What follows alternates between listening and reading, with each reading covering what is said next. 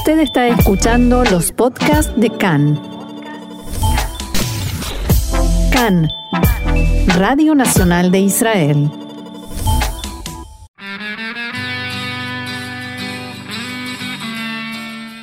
Esta semana en la historia, acontecimientos grandes y pequeños en la vida del Estado de Israel.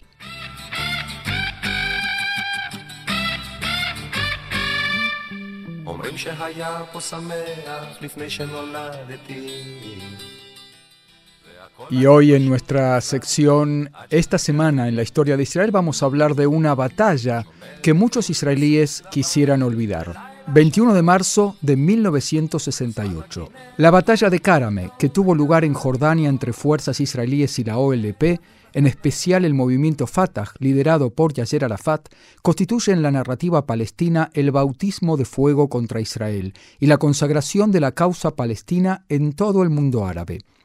Por supuesto, se va a convertir en un mito fundacional en la narrativa palestina. Fue la primera vez que combatientes palestinos se enfrentan con el gran y poderoso enemigo Israel y le ganan, y lo que consagra a Arafat como líder indiscutido de la OLP. Tuvo lugar en Jordania, así que el ejército jordano también participó, lo que le dio el cariz de ser la primera batalla entre Israel y un país árabe desde la Guerra de los Seis Días. Hasta aquí las generalidades del caso. Comencemos por entender el contexto. ¿Cómo se llega a esta batalla? Primer acto. La conquista de Cisjordania en 1967 por Israel, que hace que todas las organizaciones terroristas tengan que mudar sus bases. El movimiento Fatah y el Frente Popular para la Liberación de Palestina se mudan a Jordania, cruzando apenas el río, con la expresa intención de seguir operando desde allí contra Israel. Segundo acto. Después de la guerra del 67, comienza otra guerra, conocida como la Guerra del Desgaste. Consistía en ataques permanentes a Israel, en especial desde el lado egipcio del Canal de Suez. Tercer acto, las organizaciones palestinas también lanzan ataques desde Jordania, muchas veces con disparos con armas livianas y también con morteros, hacia poblados y puestos de Tzahal, Israel responde y las balas entran en Jordania, obligando al ejército jordano a responder también con fuego de artillería, produciéndose frecuentes tiroteos entre Israel y Jordania. Cuarto acto, comienzan otra táctica, que es dejar que los palestinos se infiltren y perseguirlos a pie.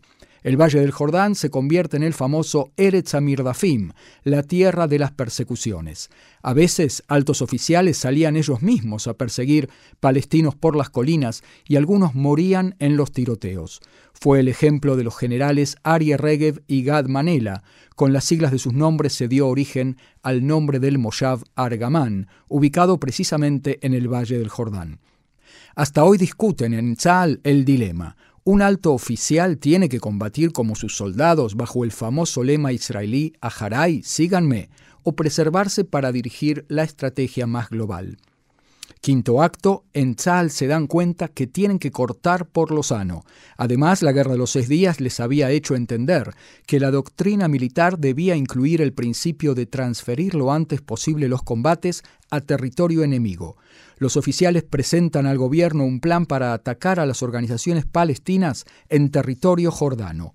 El jefe de la inteligencia militar, Aaron Yariv, sostiene que la acción dañará el prestigio de Fatah y el jefe de Estado Mayor, Jaime Barlev, promete al gobierno de Israel una, entre comillas, operación limpia.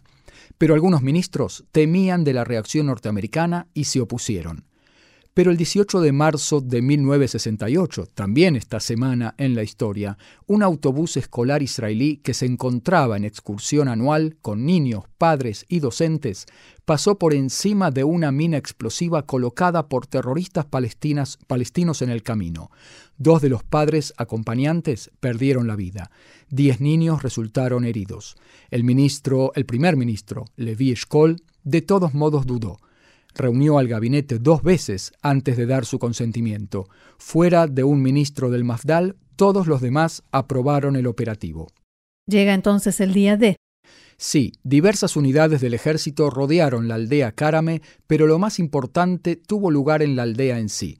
El plan era que un comando de paracaidistas fuera llevado en helicópteros hasta la entrada a la aldea y que poco antes de irrumpir, aviones de la Fuerza Aérea lanzaran volantes para advertir a los civiles de que abandonaran la aldea para evitar víctimas civiles.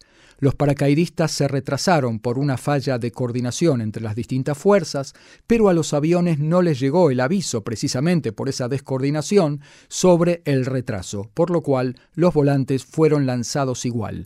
El resultado eso les dio tiempo a los miembros del Fatah y otras organizaciones palestinas. Algunos también se escaparon, dicen que entre ellos el propio Yasser Arafat se escapó en motocicleta, y otros se prepararon para el ataque y para enfrentar a Tzahal, o sea, se perdió el efecto sorpresa.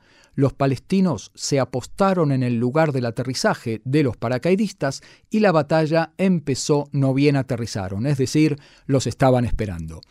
Los paracaidistas, que esperaban sorprender a los palestinos, fueron sorprendidos por ellos. Pero ese, entiendo, no fue el gran problema.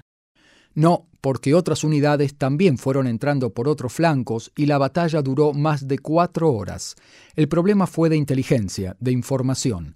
Los israelíes daban por descontado que Jordania no enviaría su ejército a defender a los palestinos que estaban enemistados a muerte con el rey Hussein.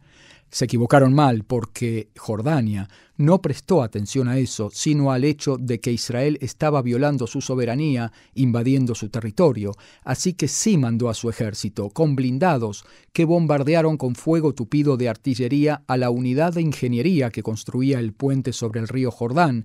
También hubo batallas de tanques e incluso batallas aéreas, en las que Israel perdió dos aviones. Hubo tantos problemas de logística, de coordinación y de bajas que finalmente el alto mando de Tzahal tuvo que retirar a sus tropas y cruzar el río Jordán de regreso a casa. Parece que la operación limpia y simple, dicho esto entre comillas, no fue ni tan limpia ni tan simple. ¿Cuántas bajas hubo? Muchas. Los palestinos tuvieron 128 bajas los jordanos 61, pero también los israelíes perdieron mucha gente, 33 soldados muertos y 161 heridos y 3 desaparecidos. Tzahal perdió además unos 67 tanques y otros vehículos blindados que quedaron en manos de Jordania o de los palestinos.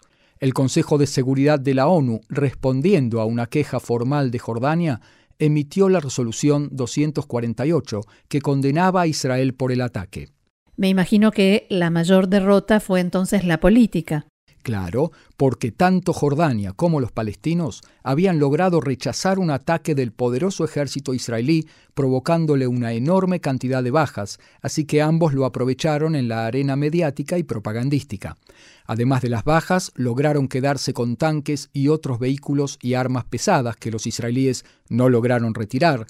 Demostraron que, que no era invencible, la batalla funcionó como caja de resonancia que consagró a la OLP y sus organizaciones armadas en las grandes heroínas de la lucha contra Israel en el mundo árabe. Para los palestinos fue una experiencia invalorable, porque les demostró que los logros políticos y propagandísticos de una batalla son muchísimo más grandes que los resultados de la batalla en sí. Aprendieron que aún en un enorme operativo, Tzahal no logra acabarlos, y eso es vencer.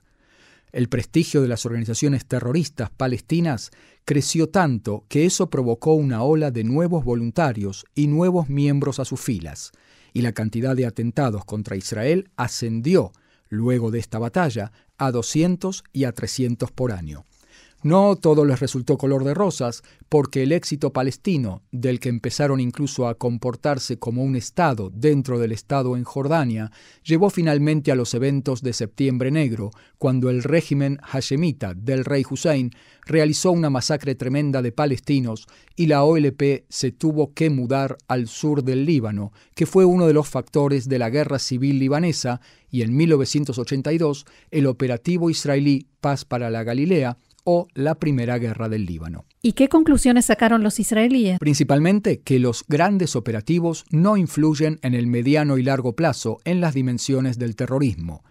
Entendieron que la operación solo había fortalecido a las organizaciones terroristas, tanto su prestigio en el mundo árabe como su dominio de territorios en el Valle del Jordán del lado jordano. La sociedad israelí quedó estupefacta y atónita con las noticias sobre la cantidad de muertos.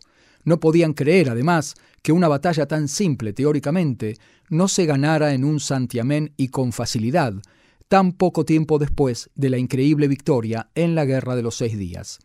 No sé si esas lecciones fueron aprendidas, Roxana, a la luz de la guerra del Líbano y de la guerra cíclica con el Hamas en Gaza.